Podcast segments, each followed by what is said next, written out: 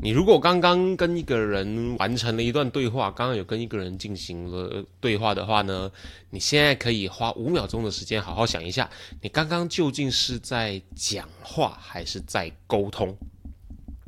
那你有没有想过呢？讲话跟沟通究竟他们的差别是什么？或者说，你今天有没有遇到一个状况是呢？你明明花了六个小时陪你的女朋友，结果呢，at the end of the day 那一天下来之后，你女朋友竟然跟我跟你说。结果呢？At the end of the day，花了一天下来之后呢，你的女朋友在那一天结束之后，竟然跟你说：“你今天都没有花时间在我身上。”哈？你会觉得很 WTF？我不是花了六个小时在你身上吗？那究竟是为什么呢？你有没有想过这个事情？说一个你可能意料不到的东西，就是呢，有时候最好的沟通方式就是不说话。嗯，那如果你好奇这三个问题的话呢？如果你刚好就被你的女朋友说你今天都没有花时间陪她的话呢？你今天就一定要听一听如何有效的沟通了。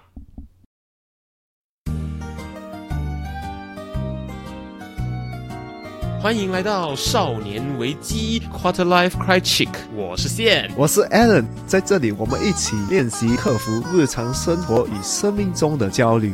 探索让生命更有价值的日常练习，找到更多的自信，摆脱少年危机，活得更有意义。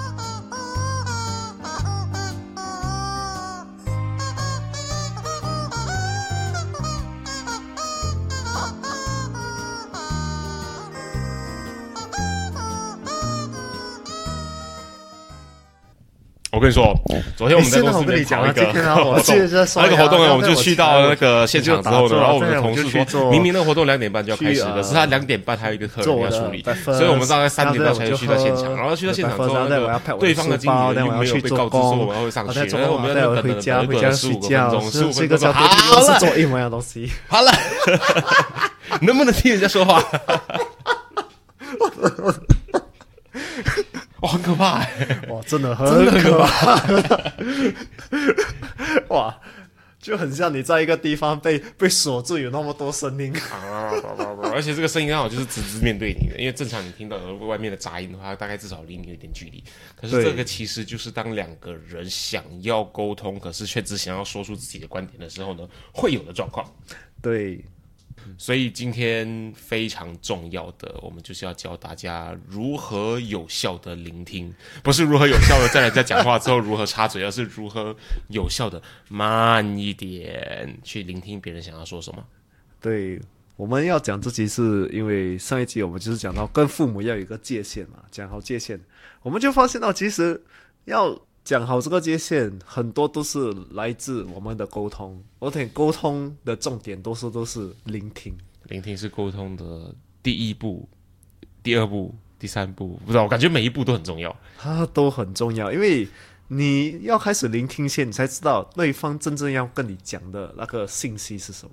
很多时候我们没有发现，就是沟通的基础其实是事先建立在聆听这件事情上面。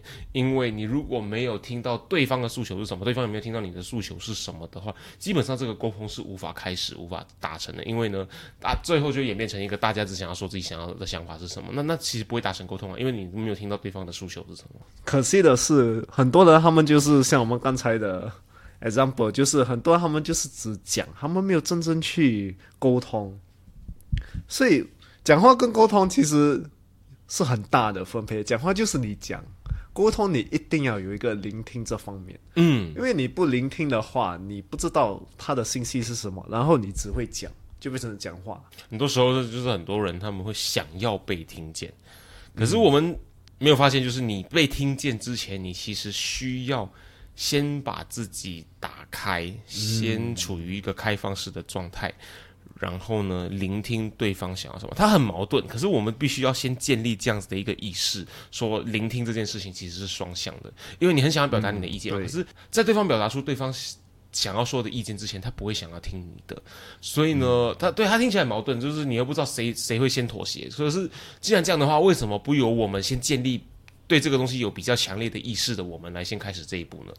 对，其实。讲到聆听，从你开始接，而且很重要，而且这个不只是就是呃跟父母的界限沟通而已，这个是在生意、在感情、在任何的沟通，聆听是很重要。因为你没有聆听的话，你认为人家要的是什么？只要有涉及到人的呃活动，就基本上会涉及到聆听这件事情。对，然后有涉及到聆听这件事情的话，基本上大家都会有想要表达自己意见的时候。嗯，所以我们都觉得沟通的重点在于先找出两人各自的需求是什么，这是 prerequisite，这是最基本的原则跟达成条件。然后呢，先达成这件事情，我们才能从中找出两个人可以互相达成共识的方法。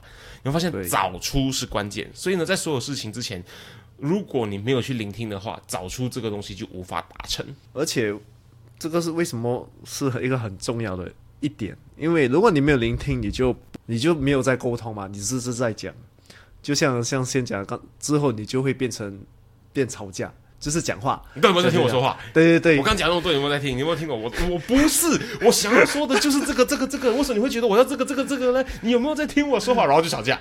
对，就是不可以来，就是共同的有一个想法，就不是，我要说的不是共同想法，我要说的是你有没有在听我说话？对对对，你就是一直讲，一直讲，一直讲，然后两个人就会吵不是，现在我没有一直讲，一直讲，一直讲啊！我有我有很很不讲理吗？你现在讲到我很我很不讲理，你现在针对我是不是？哦啊，整个整个感觉就是这个样子，对对方会开始走心，开始有情绪出现。对对对，然后之后就不会再见面了。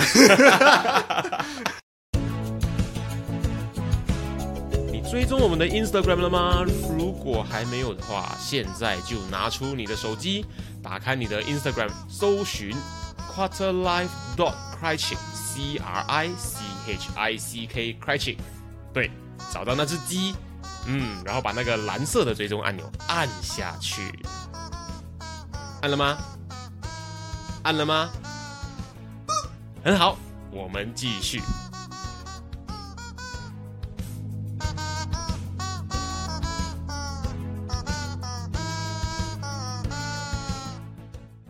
好，那我们防止我刚刚说到那个状况出现，所以我们马上要进入第一个如何有效的聆听别人的诀窍。啊，进入一个对话的原因就是我们要去了解对方要的是什么，嗯，这个很重要，因为很多人进去一个对话，他们就是要讲他们的想法。我要先说我怎么想，对我我的想法很重要，你要听。对，你要听，而且好而且有很多就是 assumption，在什么对话什么呃感情，如果你一以为的话就完了，因为你以为就是你没有在听，你就是自己有一个想法的。不是啊，我以为你有在听啊，我以为我一直讲的都是对的、啊，我以为我以为你一直都是认同我的观点啊，现在怎么这样子啊？不是，有在听我说话？对 对，呃 我以为其实是每每个沟通死亡的开始。哇哇，我喜欢，不错不错不错。我是想到英文有这样一句说法，他是说 assume 啊，assume 怎么拼？A S S U M E。对这件这个说法非常老，你讲出来就哦老头。可这个说法是这样的，就是 assume，它就是说呢，make an S out of you and me，A S S out of you and me，刚刚好，assume 就是这样拼的。可是你直接讲的就是，它直接翻译的话就是说 assume。以为这件事情呢，就是把你跟我都变成人渣。对，因为如果你以为的话，你把自己那个成一个笑话，嗯，你变成变成混蛋。对，因为你以为的东西可能不是对的东西哦。因为就是我以为嘛，那你变成一个小丑这样一直哈，人家在笑你，诶，这因为以为是这样啊。我以为新加坡会下雪，或者是我以为今天的 podcast 可以录的比较顺利一点，结果现一直在对面那边说不是，你有听我说不是，不是，你有听懂我说吗？不是，对，沟通不是你而已，是一个双方了解彼此，而且来到一个共识。嗯，你不要开始这个对话，呃，来以为他们要什么，而且去了解他们要的东西是什么，这个更重要。因为很多人的脑就是，我以为他们要的是这个，人之后其实很多生意，你想一下，他们以为以为以为，人没有讲清楚啊，可能他们这这个字的形容跟他对他们知道的意思是不一样的。对对对，可能 A A 股东觉得说，哎，你说要要分期付款哦，他以为分期付款是十二期，你说分期付款是三期，对，东西差了四倍。那在我以为这个东西是一个最可怕的地方，就是说呢，人都是主观的。你跟我说人是客观，没有，你之前谁跟我说人是客观的，我会觉得开，我就会开启不是公式，说到你认同我为止。对，对我以为这件事情，它就是一个人以主观立场出发，嗯，根据他自己希望的结果。而去做出的判断，所以我以为的那个以为的方向跟内容呢，一定是一个你比较想要接受、比你比较喜闻乐见的一个立场，所以它这才是最可怕的地方，因为你立场跟别人很多时候都是不一样的。可是你以为的话，它就是以一个你想要它往这个方向去发展的这个立场。当然有一个就是 the best case scenario 最最好的立场，就是以我最好的立场发生的事情是什么？如果今天我进入这个沟通的话，可是很多时候你要的都是很难有的，因为很多意思是不一样，就是那个人要的是什么也是。对对对对，你了了解那个人要的东西之后，你才可以把那个东西加进去你你自己的 expectation 要的是什么。对，很重要的一点就是你必须要主动的去找出对方的诉求是什么，因为在得到这件事情之前，基本上这个沟通都不是无法成立哦，是无法开始。嗯，因为不然的话，你们真的就只是在互相道嗯对方想你自己想要说的话，互相道你自己的想法而已。可是当这两个东西无法 match 在一起，无法开始去找到这个调节的中庸之道的时候，其实基本上就没有在沟通。对，会浪费很多时间，浪费很多精力。所以我们可以给一个最好的方法，就是准备一些问题，因为问题其实是一个最好去了解对方，而且给你机会去聆听的一个方法。对对对，尤其是问你在意的资讯，比如说你对这件事情是怎么想的，比如说你遇到这件事情的时候，你的感觉是什么，比如说你期望这件事情是怎么做到的，或者是你预期当中这个东西。最后的样子是什么？等等等等，这样子类型的问题，去好好的帮对方揣摩他的想法，他的立场究竟在哪里。为什么会这么说？因为呢，当对方不知道要表达什么的时候呢，我们可以帮他，你在帮助对方来帮助你自己得到你需要的资讯。因为我觉得这个时代不止聆听的能力了，表达能力很多时候也成为了一个大家疏于练习的一个能力。我们遇到身边很多朋友呢，他其实无法简单的说出他的需求。举个例子，就是呃，我想要有一间自己的店，我想要有一个店，建自己的店，自己可以坐在那边花一个下午的时间做我想要做的事情。然后呢，这个我自己的店可以有我的朋友来在我这个自己店里面。所以你要一个怎么样的店？哦我不懂啊，就是要有一个自己的店，你是要卖东西的，还是你要有一个工作室还是什么？我要有一个自己的店，就我的朋友可以来。那真是，然后你要你要能够做你喜欢做的东西，你喜欢做的东西，我不知道，我就想要有自己的一个 space，自己的一个在里面。然后你要卖什么东西吗？呃，可能可以卖咖啡或者是什么啊，不重要，总之就有自己的店。你真的是，你你到底要什么东西，你就讲不出来。不然的话，就是呢，他无法在有争执的时候说出他的需求，就是。开始有分歧、有争执的时候，你就会说：“没有，你你今天就在针对我嘛，你就是对我不爽嘛，你就是这我我怎样怎样，我我觉得我想的东西就是这样啊，我的我的个性就是这样子嘛，我我我喜欢什么我就只会讲出来，我不喜欢什么我会直接告诉你啊。可是我就是这个样子啊，然后呢，我的你就这样讲，我就不知道我应该怎么回答哦。你这样这样讲，那我就这样沟通啊，等等等等等，你会发现他这边我怎样怎样怎样，你怎样怎样怎样，我怎样怎样，你怎样怎样，他到最后他没有讲出他的感觉是什么，他也没有讲出他想要的东西是什么。所以其实我们只需要好好的传递我现在的感觉是什么，我希望能从你那边获得什么东西。这两个重点基本上就差不多概括完所有你想要传递的事情。对，而且很多时候很多人沟通就是，如果一个人他用很大的字的话，你就可以问他是什么意思。就像我要一个很漂亮的家，所以你可以问他漂亮呃是什么意思？就是那个家要这样吗？啊、因为很多人用大的字，可是它里面其实有很多意思。嗯，这些大的字都很抽象，对你就是要帮他问这些问题来帮他拆解。对拆解，让你知道哦，他真正要的是什么。讲话好累哦，还要帮人家讲人家在讲什么东西。是啊是啊，呃我，现在真的超想要拿拿扇子还是拿任何东西去打死刚刚五分钟之前的自己，那个那个无法跟人家沟通的那一个。可是你生活中一定会遇到，而且几乎每天都在遇到这样子的人。对，因为我们把很多东西都太简单化的来传达信息。我现在就是很不爽，你需要让我，你需要 acknowledge，你需要认可我的不爽，然后你需要为我的情绪负责。哦，我不爽。对，可是啊。你如果 你如果不来，你如果不来照顾我的感受，不来问我感觉怎么样的话，我就继续不爽给你看，啊，就无法沟通。对那既然要避免无法沟通的话，我们马上学会我们的第二个诀窍。我们学会了在询问别人的诉求是什么的时候，我们要学会就是呢，带着去理解、去找清楚答案的这个立场去开始的对话，去进行沟通。那学会那个之后，马上我们来学第二个有效沟通、有效聆听的这个诀窍是什么呢？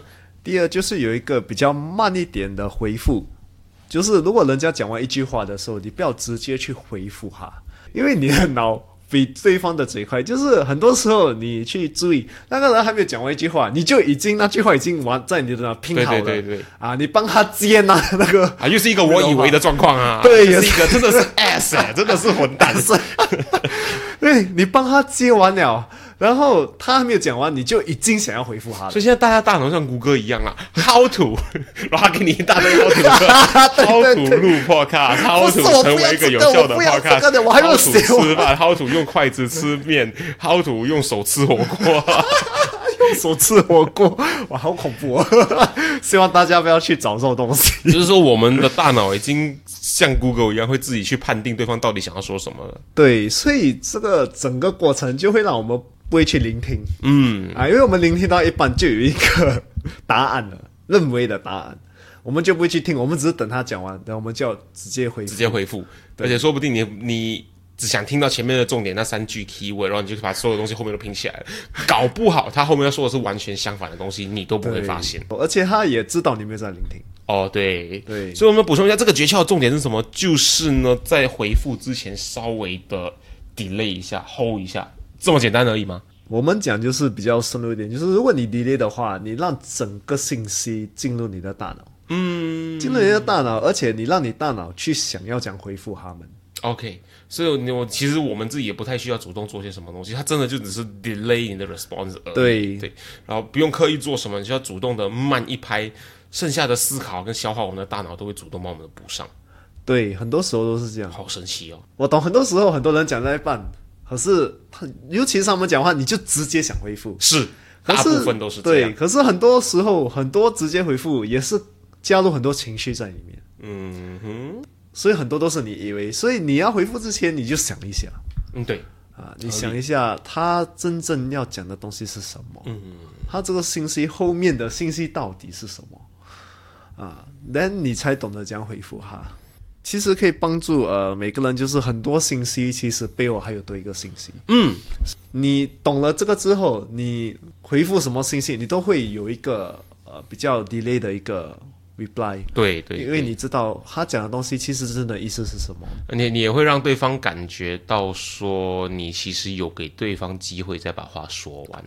对，而且你让他知道你真的在听。你就举个例子嘛，就好像说今天啊、我们两个人在沟通，就是说，你听哦，我一开始说的话是这样，就是我原本以为呢，大家是想要礼拜六完成。这句话是我原本以为他对方是这样讲啊，对不对？可是你听到这边的时候，你就已经开始想要回复他了。不是，不是，原本大家要表达的东西，不是说原本要礼拜星期六完成，其实大家说好就是星期五要把东西交上。你要没有听我说完？我说的是，我原本以为大家要星期六把东西交上。他后面要说的就是，可是原来我后来发现，大家其实就是礼拜五就是说要完成了。你甚至没有听他说完后面那一句，你就开始纠正他说，不是，大家不是要礼拜六交上，大家是星期五就要完成。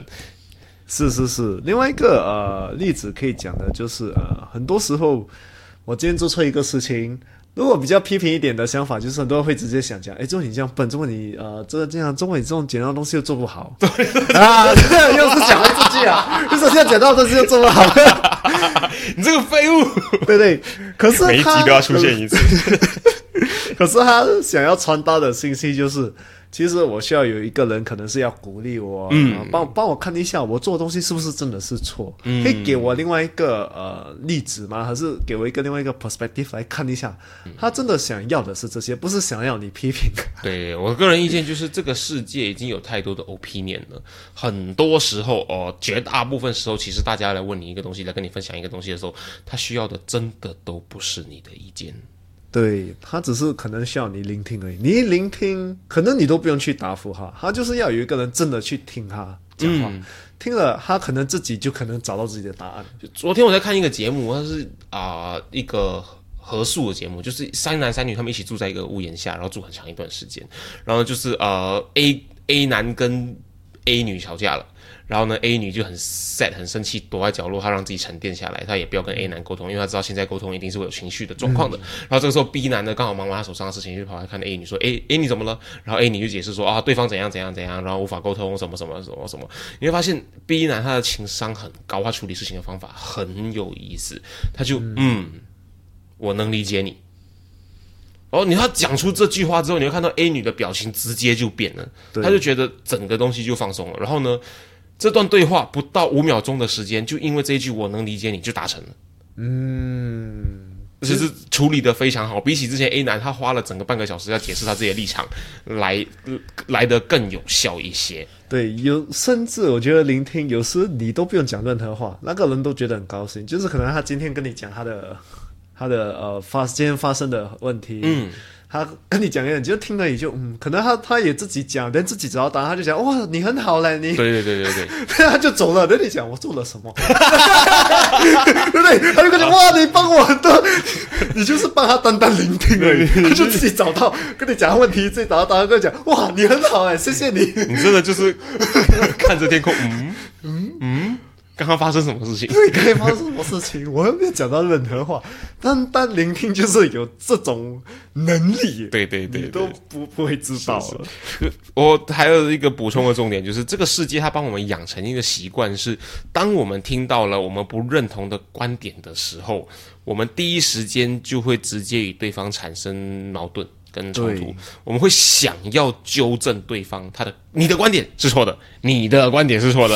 啊！如果我们忍住的话，有时候你会发现，你听完了对方的论点之后，其实你就已经认同对方的论点对，因为他后面其实会解释说，可能他原本要讲的就是我原本以为什么什么，可是你不把他后面那几句听完，你就是让他，你就以为他原本以为的就是他现在以为的，那这是很危险的一个事情。好多以为啊。那我们以为我们的是不是那个重点说完了之后，原来我们忘记我们还有第三个，就是第三个诀窍，那会是什么呢？对，就是表达你在聆听的一些表情，可是呃，就是表这个是是就是呃，人家在跟你讲话的时候，嗯，在跟你沟通的时候，你就是要表达你在聆听的一个状态，嗯嗯。啊，因为很多沟通很多时候我们没有给，就是我们一百八千的 attention。是，其实是很难的，因为你不给他这个 attention，他不会认为你在聆听，而且有很多方法给这个 attention。嗯。嗯。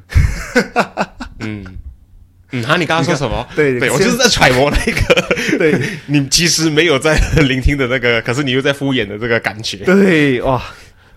而且先是看看着另外一边，可是我就在他说完的每一句后面会补一个嗯。嗯，然后这个时候如果你们是男女朋友的话，对方一直原地爆炸，对，不然就是看着电话嗯。嗯嗯，然后你手指很忙啊，是你会嘴巴只会嗯，对，就嗯，我就听啊，我就听啊，然后对方这时候丢一个陷阱题出来说，所以你等下是不是要去吃大便？嗯，啊，让对方感受得到。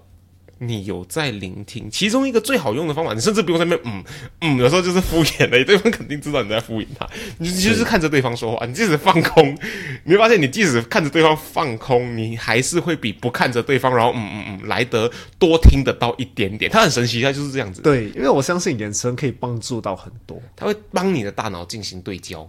对。因为你从一个人的眼神，你真的可以看到很多情绪、很多资讯，对，很多资讯，对，而且他也会感觉到你在注意我。对，嗯，另外一个方法我很喜欢用，就是我点头啊，是是是，我很喜欢点头。那如果我看着别的方向点头，我们试一下。啊，不能看我们 podcast 听众看不到我点头，不行不行不行。其实点头是一个很好的，就是你在他讲可能几个重点的时候，你点头。啊，可是他讲他的情绪时候点头啊，你不要什么东西都点头，你什么东西都点头，他也知道你没有在聆听。就是他可能讲到一些呃重要的点啊，是不是你就点头？可是如果可能是呃呃 relationship 的话，你可以摸着他的手还是什么，然后让他知道，就是我有在听，我了解。我跟 Alan 聊天的时候，我其实有发现他在点头这个东西他做的很不错。就是其实你会发现，尤其是你讲到一些有一点愧疚感、有一点心虚，或者是你觉得这个东西其实是不对的，你他会害怕对被对方用道德来谴责这种情况的事情的时候，可是你其实就是在诉说你自己的事情而已啊。对你如果看到对方点头，你其实可以获得很大的那个支持跟信心，你会有那个动力、有那个信心，能够更加的跟对方分享更多，因为透过对方只是点头这个。动作，你就觉得对方其实认可你，对方没有在 judge 你，对方没有想要反驳你，所以你其实会发现点头这个动作看起来非常的微小，可是亲身体验过，它其实是非常非常的 powerful 的，你会很想要继续的分享下去。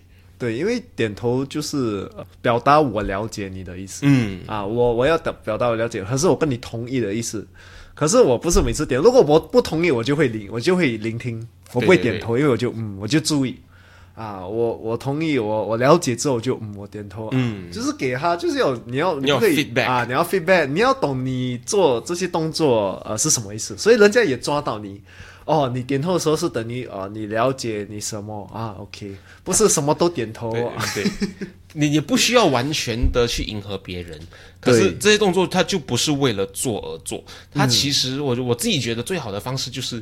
你怎么想，你就把它在动作或者声音表情上面表现出来。你认同的，你就点头；或者是你觉得对方可以继续说的，你就点头。然后你听到你不太认同的，你听到你不太明白的，你可以皱眉，你可以转头，你可以歪头，或者你可以继续听看对方这些。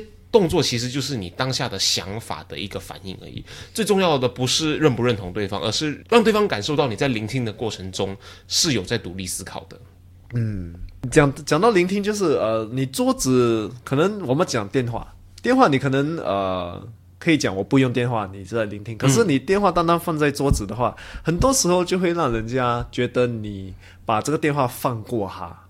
哦，对。对，就是 body language 嘛。嗯，对你电话放在一边，他他就会认为，哎，其实，呃，你注意那个电话多过我。你随时会拿那个电话做什么事情？对，哦，所以他他其实有三个程度，一个就是电话放在桌上，嗯，第二个程度就是把主动把你放在桌上的电话面朝下，对，然后第三个就是直接把电话收起来，对，第二个还不错，可是可以做到第三个会会更好。对，我会建议就是呃，聆很多时候聆听的时候，就是桌子什么都东西都不要，嗯啊，你聆听了，就是你只可以专注在哈。因为有些人甚至连桌上有一杯咖啡杯，他都会拿那个杯子开始来玩，开始在玩，在那 feed 在转那个吸管，然后在摸摸那个杯子。对对对，这些小动作，那个人跟你沟通的时候，他会看，会被呃 distracted。对对对对，啊，他也知道哦。你没有在聆听，可是你在你注意那个东西，嗯，所以很多信息其实你不用讲，你都可以沟通很多种信息。对，反而很多的信息是在不说出来的地方传递的最多。对。点头、摇头这些东西都很重要。我说一个亲身的体验好了，就是在念大学的时候，有一次我去请教另外一个同学，因为他是那一方面的专长，所以他，所以我会去请教他关于一个我比较不擅长的东西。我就说，同学，同学，呃，我想要你有时间吗？我想跟你聊一聊一个东西。他这个时候呢，因为正常来说的话，我们就会是转个头，嗯，什么这样子。可是他不是，他就说。他听到我问他说聊什么东西之后呢，他做了好几个动作，我觉得感受到的时候，我其实觉得非常的被照顾到。他先转头听到我问他说有没有时间，能不能做什么东西，他说他就先回答我说有啊，就转头回去把他的电脑盖起来，然后全身转过来面向我，然后说好，你可以说了。他这盖电脑，然后全身转过来，完全正面对着我的这个动作，其实让我感觉非常好。对，其实这个是一个很好的例子，尤其是现在我们现在在家里做工，这个界限真的是很难分。对，就是做工的时候，就是呃，可能你的男女朋友就跟你讲，哎，我有东西要跟你讲，嗯，啊，很多人就是去按打电脑讲，啊，你讲，你讲啊，啊，其实你如果关下电脑，你给他，可是你可以跟他讲，等一下我才呃。我有时间的时候，我才跟你讲，这个时候不是对的时间。把那个界限区分开来，虽然比较耗时，因为很多人会觉得 multitasking，我现在可以听你说啊，我可以边听你说边做我的东西啊，可是对对方的感觉来说是有差别的。对，然后对方就会觉得，哎呦，我现在跟你讲，你也是不懂有没有听？对对对，最后还会问你，哎，你到底有没有听的？啊，有，我觉得没有听哦，又吵架啊，又吵架，对对对。所以最后可以跟大家分享一个很有趣的研究，就是研究发现男生对女生陪伴的定义的差别非常。强的大。对很多男生来说，陪伴就是只要能够感受得到你跟他处在同一个空间里面。即使女生在床上追电视剧，男生就坐在沙发上打电动玩游戏也没有关系哦。他只要感受得到你在这个环境里面，在这个空间里面，他就有被陪伴到的感觉了。嗯。可是如果呢，你觉得女生也是这么想，你就死定了。因 为 Alan 刚刚说的，你可以，我可以跟你讲个东西吗？嗯啊啊，就就就就就就，嗯，你说啦，你说，你有没有在听我讲话？有啊，我在听啊，你没看我在听吗？没有啊，你没在听啊，你在玩游戏啊。是诶，是诶，当时那时我也是看到呃一个 example，就是一个女生她哦，我跟我朋友，嗯，她也是个男生，然后我们有个女生朋友，所以我们三个出去，等下女生在呃看鞋，OK，啊，然后就穿这个鞋，她就走过来，她就问。好不好看？OK，那个男的他看这电话讲好看，哇，那个女的表情哦，他们不是男女朋友，可是一个朋友哈，你看看他的表情，我就我就跟他讲，呃，然后我就 我就看着他就完了，你完了，你完蛋了，然后就到我了，我就看着他现在讲，哦，这个颜色其实配你的衣服其实是蛮不错，嗯。啊，你至少他就他就啊，他就至少比较高兴一点，哇，你看那个男的表，然后你的表情看着呢，你死了。啊，嘴角掉下来，对他直接 you are gone，you are you are X，叉叉。没错，没错。对很多女生他们来说，陪伴就是你，她希望你把百分之百的 attention 放在她身上，需要看着她说话，然后呢，她说的话的时候，你要适当的提出你的意见、你的想法，很具体的原因是什么，让对方感觉到你是真的有在听，有在听的同时，还是有在思考的。而相反，男生会希望你陪他可能两三个小时，好好的，就是两个人各自各做各自的事情。可是女生，你只要做这件事情五到十分钟。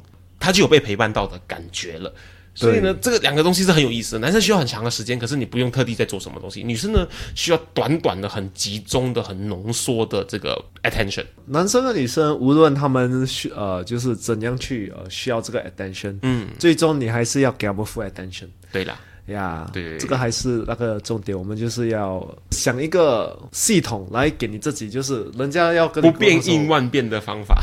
对，就直接呃，就是你有一些系统，就是直接把东西放掉，还是直接呃有一个桌子来跟人家沟通。嗯啊，嗯，我觉得这些都很重要。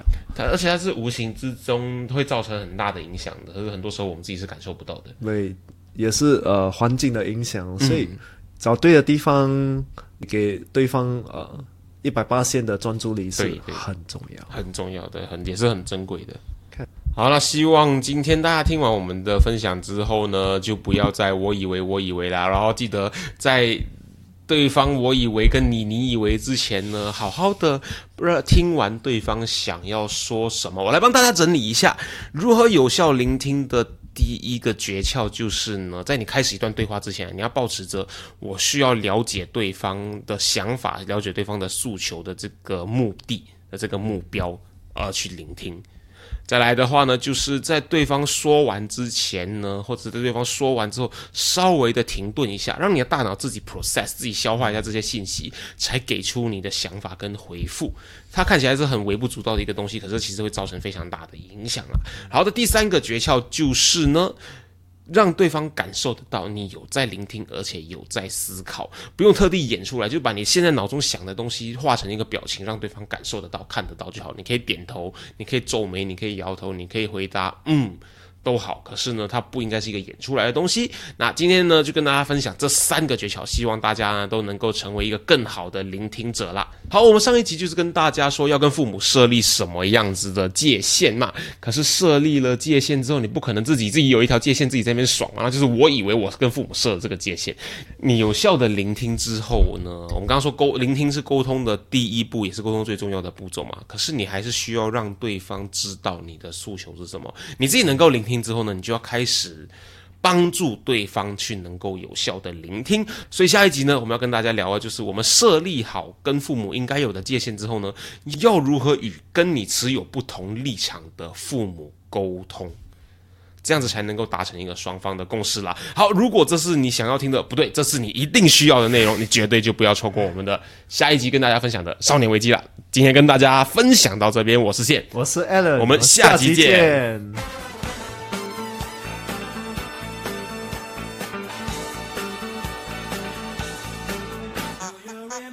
如果今天的内容让你有任何收获的话，我们强烈鼓励你在 Instagram 上面分享你的收获，因为呢，与别人分享的时候呢，会让你的大脑重新整理学到的内容哦，这样会让你印象更深刻的。分享的时候记得带我们 at quarterlife dot q u a t r i c 让我们看到哦。当然，如果你害羞的话，也可以 PM 我们。有任何疑问或是有任何想要探讨的主题，都欢迎你与我们联系。可以在 Instagram quarterlife dot crichick 联系我们，或者是呢 email 到 quarterlife crichick 没有 dot at gmail dot com quarterlife c r i c h i c k crichick at gmail dot com。